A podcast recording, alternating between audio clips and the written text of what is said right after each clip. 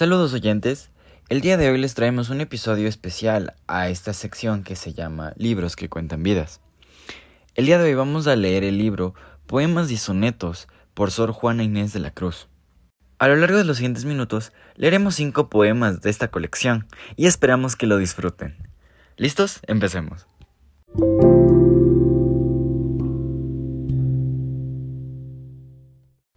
Poema número 1. Ante la ausencia. Divino dueño mío, si al tiempo de partirme tiene mi amante pecho alientos de quejarse, oye mis penas, mira mis males. Alientes el dolor, si puede lamentarse y a la vista perderte mi corazón exhale. Llanto a la tierra, quejas al aire. Apenas tus favores quisieron coronarme, Dichoso más que todos, felices como nadie, cuando los gustos fueron pesares. Sin duda, el ser dichoso es la culpa más grave, pues mi fortuna adversa dispone que la pague con que a mis ojos tus luces falten.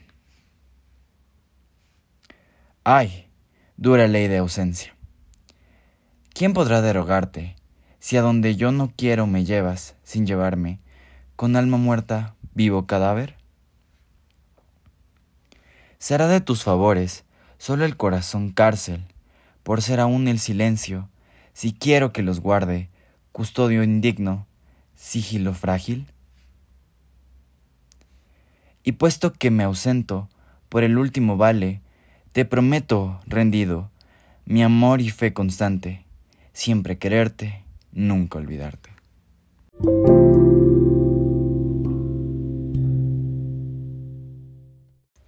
Poema número 2. Letras para cantar. Hirió blandamente el aire con su dulce voz narcisa, y él le repitió los ecos por boca de las heridas. De los celestiales ejes el rápido curso fija, y en los elementos cesa la discordia nunca unida. Al dulce imán de su voz quisieran, por asistirla, firmamento el ser móvil, el sol ser estrella fija. Tan bella sobre Canora, que el amor dudoso admira, si se deben sus arpones a sus ecos o a su vista. Porque tan confusamente hiere, no se averigua, si está en la voz de la hermosura o en los ojos de la armonía. Homicida sus facciones, el mortal cambio ejercitan. Voces que alteran los ojos, rayos que el labio fulmina. ¿Quién podrá vivir seguro si su hermosura divina, con los ojos y las voces, duplicadas armas vibra? El mar la admira sirena, y con sus marinas ninfas le dan lenguas de las aguas, alabanzas cristalinas pero Fabio, que es el blanco, a donde las flechas tira, así le dijo, culpando de superfluas sus heridas. No dupliques las armas, bella homicida, que está ociosa la muerte donde no hay vida.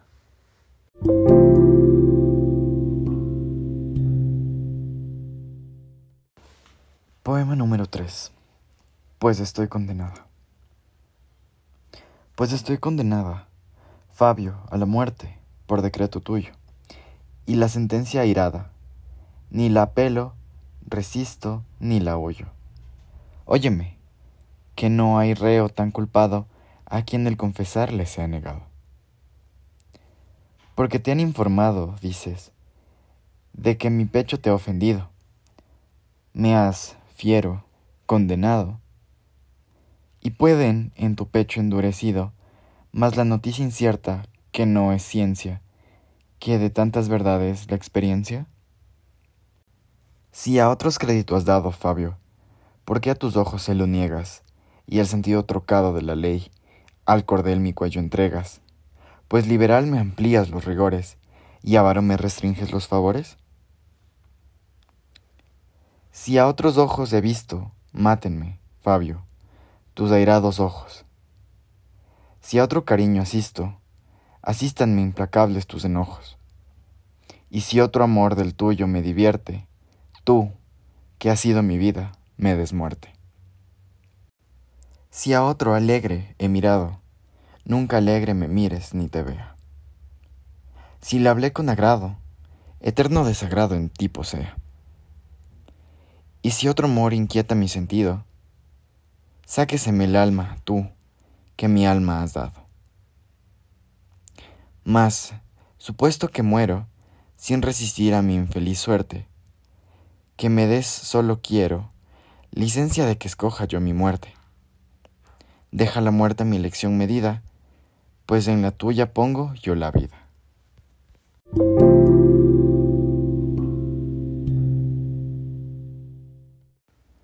Poema número 4. Teme que su defecto. Teme que su defecto parezca gratitud y no fuerza. Señora, si la belleza que en vos llego a contemplar es bastante a conquistar la más inculta dureza. ¿Por qué hacéis que el sacrificio que debo a vuestra luz, pura, debiéndose a la hermosura, se atribuya al beneficio? Cuando es bien que glorias cante, de ser vos quien me ha rendido, ¿Queréis que lo agradecido se equivoque con lo amante? Vuestro favor me condena a otra especie de desdicha, pues me quitáis con la dicha el mérito de la pena. Si no es que dais de entender que favor tan singular, aunque se puede lograr, no se puede merecer. Con razón, pues la hermosura, aún llegada a poseerse, si llega a merecerse, dejara de ser ventura. Que estar un digno cuidado, con razón correspondido, es premio de lo servido y no dicha de lo amado. ¿Qué dicha se ha de llamar? Solo la que, a mi entender, ni se puede merecer ni se pretende alcanzar. Ya que este favor excede, tanto a todos a lograrse, que no solo no pagarse, mas ni agradecerse puede. Pues desde el dichoso día que vuestra belleza vi, tal del todo me rendí, que no me quedó acción mía. Con lo cual, señora, muestro y a decir mi amor se atreve, que nadie pagaros debe, que vos honoréis lo que es vuestro. Bien sé que es atrevimiento, pero el amor es testigo que no sé lo que me dijo, por saber lo que me siento. Y en fin, perdonad por Dios, señora, que os hable así, que si yo estuviera en mí, no estuvierais en mi voz. Solo quiero suplicaros que de mí recibáis hoy, no solo el alma que os doy, más la que quisiera daros.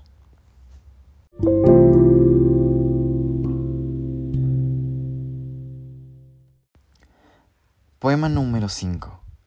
Detente, sombra. Detente, sombra de mi bien esquivo. Imagen del hechizo que más quiero. Bella ilusión por quien alegre muero. Dulce ficción por quien penosa vivo. Si el imán de tus gracias, atractivo, sirve mi pecho de obediente acero, ¿para qué me enamoras, lisonjero, si has de burlarme luego fugitivo? Mas blasonar no puedes, satisfecho, de que triunfe en mí tu tiranía, que aunque dejas burlado el lazo estrecho, que tu forma fantástica ceñía, poco importa burlar brazos y pecho, si te labra prisión mi fantasía.